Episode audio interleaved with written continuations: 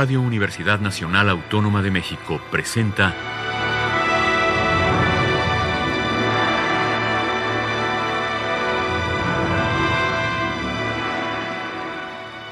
Hacia una nueva música.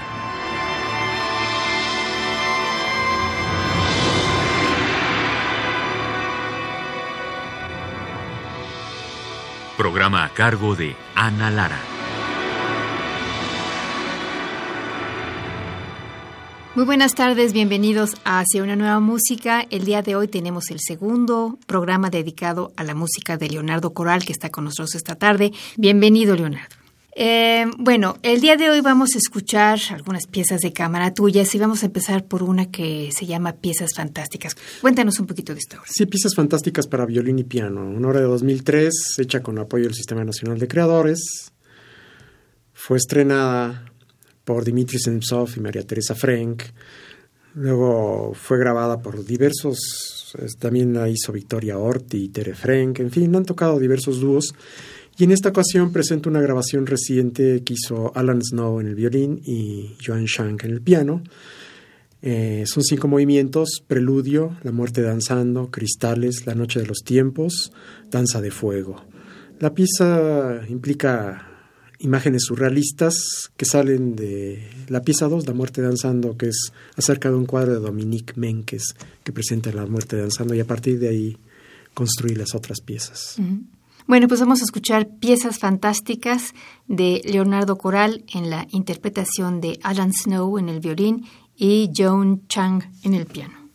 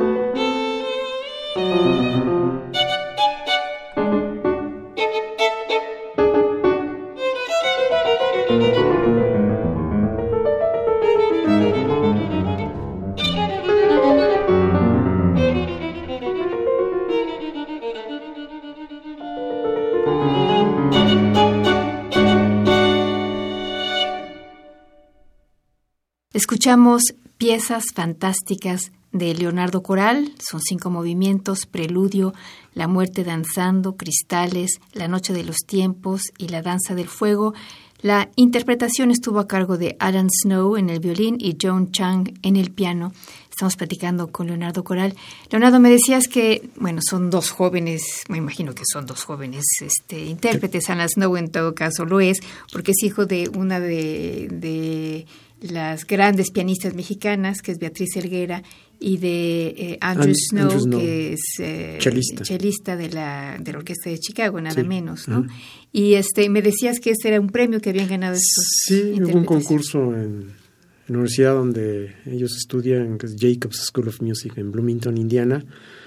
Hubo un concurso para grabar un disco y ellos propusieron diversas obras mexicanas para violín y piano y ganaron y, bueno, incluyeron mi pieza. Fantástico, fantástico.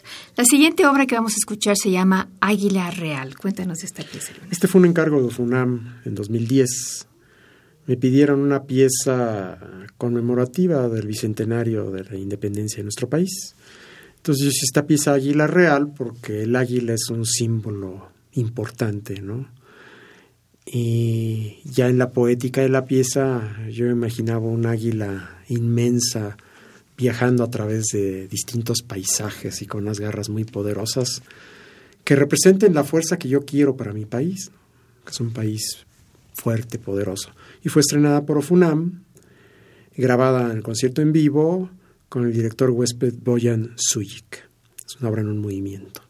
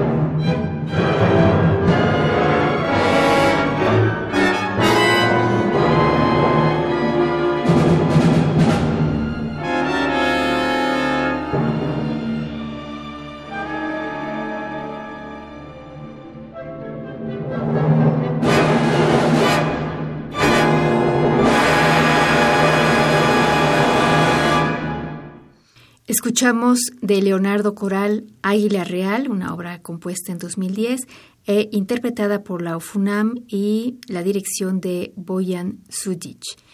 La siguiente obra, Leonardo, es una pieza para guitarra. Cuéntanos esta pieza. Sonata para guitarra. Yo he tenido diversas colaboraciones con Juan Carlos Laguna. Fantástico guitarrista. Eh, fantástico guitarrista. Y eh, le hice esta sonata que él estrenó eh, en Estados Unidos. La ha tocado en diversas partes del mundo y también la ha hecho aquí en México. Y él la grabó en este disco Laberintos de Luces y Sombras. Esta sonata tiene cinco movimientos. Preámbulo, yin yang, conciso y directo, cantabile, vivo.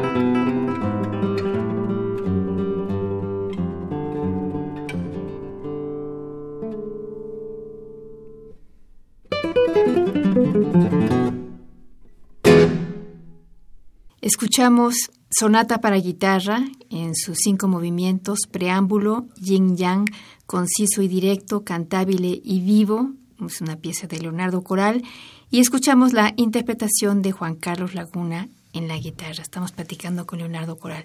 Leonardo, a mí me parece que la guitarra es un instrumento muy difícil para, bueno, para escribir si no eres guitarrista, pero tú tienes una amplísima un amplísimo repertorio para la guitarra. Cuéntanos de, este interés por la guitarra. Sí, es que yo conocí a Juan Carlos Laguna desde hace muchos años. Entonces, él a lo largo del tiempo me ha pedido diversas obras o yo le he dedicado cosas, etcétera, y ha sido un trabajo muy lindo, ¿no? Le he hecho dos conciertos para guitarra, esta sonata y diversas obras la última que le hice fue un sexteto para dos guitarras, cuarteto de cuerdas, que se hizo con Norio Sato y el Nomad Ensemble. Y este, siempre he tenido una relación muy buena con él. Y cuando yo he hecho las obras, me hace ciertas observaciones que realmente han sido mínimas, pero muy buenas observaciones y entonces ha fluido muy bien esta, las colaboraciones que yo he realizado con él. Bueno, háblanos de la siguiente obra que vamos a escuchar, que es la sonata para piano número 7. O sea, ¿cuántas tienes? tengo nueve. La sonata para piano número 7 la estrenó María Teresa Frank y ella la grabó en el disco Orígenes, Formas y Estampas Quijotescas. Eh, es una obra en tres movimientos, expresivo, vivo, andante expresivo, vivo con foco. Eh, con Tere Frank, que es mi esposa, he colaborado en innumerables trabajos pianísticos. ¿no?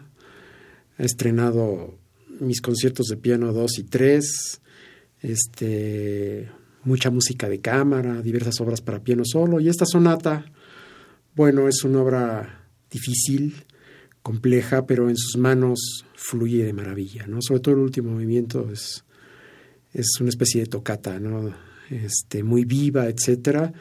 Y bueno, en sus manos eh, fluye de manera sí, Fabulosa pianista. así es. Bueno, vamos a escuchar la sonata para piano número 7 de Leonardo Coral.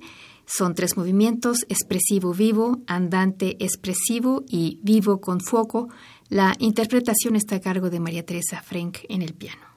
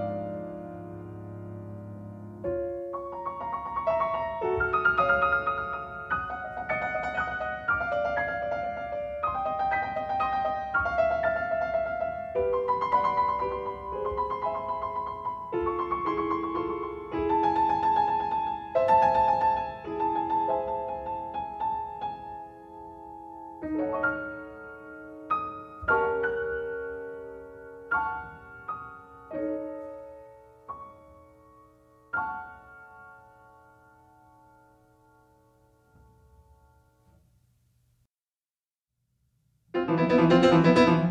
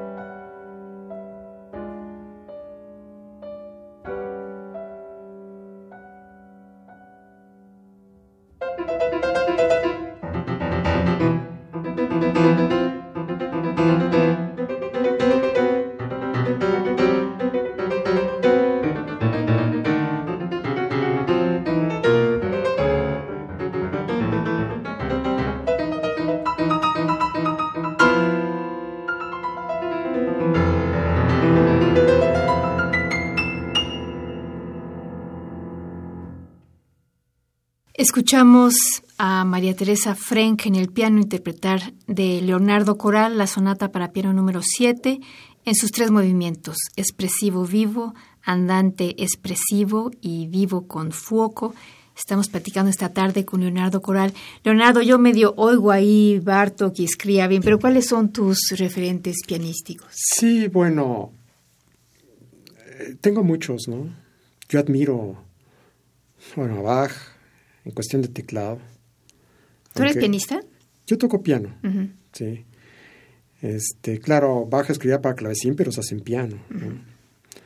Este, admiro a la primera escuela de Viena, Haydn, Mozart, Beethoven. Evidentemente, la construcción de una sonata eh, nace ahí, ¿no?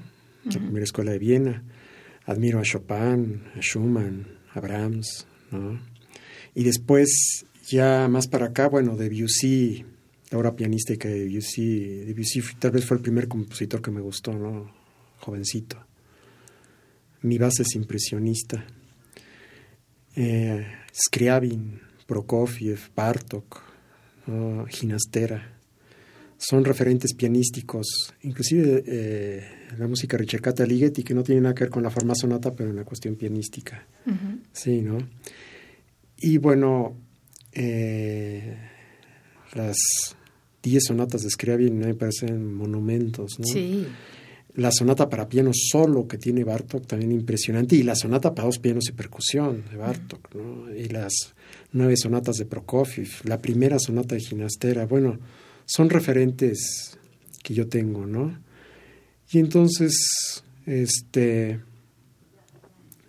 en mis obras para piano, pues, tengo, en, en cuestión de sonatas, he construido nueve de ellas, nueve sonatas, ¿En un este, periodo de cuánto tiempo? Eh, mi primera sonata es de 1984, ah, por ahí. O sea, muy, muy joven. Está en un periodo largo de tiempo, ¿no? Y, han pasado muchas cosas, ¿no? Sí, me imagino. Justamente eso te quería yo preguntar. ¿Cómo ha evolucionado para ti la forma sonata para el piano en tu obra? Eh, de maneras muy diversas. Este... Mmm, también depende para quién le he compuesto, ¿no? Por ejemplo, la última, Miradas Elementales, eh, la nueve, es para fortepiano, que me le encargó, bueno, yo se la quise hacer a Mijael Salca, que es un pianista que ha tocado mi música en todo el mundo, ¿no? Por ejemplo, yo creo que es el, que más ha tocado la Sonata 4, lo ha tocado como 50 veces en todo el mundo. Bueno, la Sonata 4 la estrenó Camelia Goila. Eh, la 7 que acabamos de escuchar la estrenó Tere Frank. ¿no? La seis también la estrenó ella. ¿no? La cinco la estrenó Mauricio Nader. La ocho y medio, así se llama, se le Alberto Cruz Prieto. También la grabó. Eso fue muy chistoso porque yo le dije, yo te quiero componer una sonata para piano, la número ocho. Ah, sí, qué padre. Pues como película de Fellini, hazme la ocho y medio. Entonces le tomé la broma y le hice la sonata ocho y medio, basada en mi visión esa película de Fellini, ¿no? Y por ahí hay un tema de Fellini que se mete, que no es de, ocho y medio, es de la Dolce Vita. Bueno, se metió de manera inconsciente, ¿no? Entonces, bueno, a lo largo de mi producción de sonatas, ha tenido mucho que ver para quién las he compuesto, quién las he estrenado, ¿no? etcétera. Sí. Sí.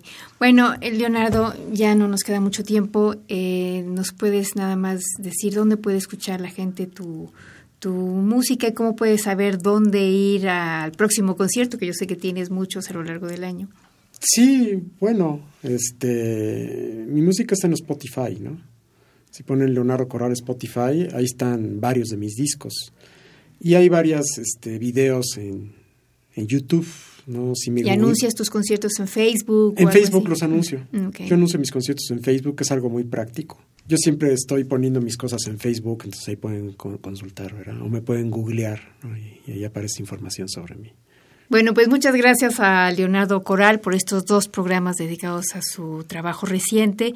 Gracias a ustedes por habernos acompañado. Estuvo Miguel Ángel Ferrini en los controles técnicos, en la producción Alejandra Gómez. Yo soy Ana Lara. Que pasen buenas tardes.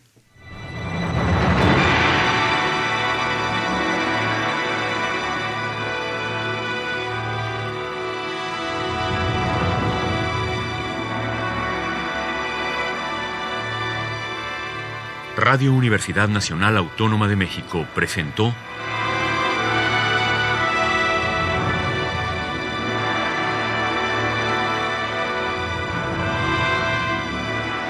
Hacia una nueva música.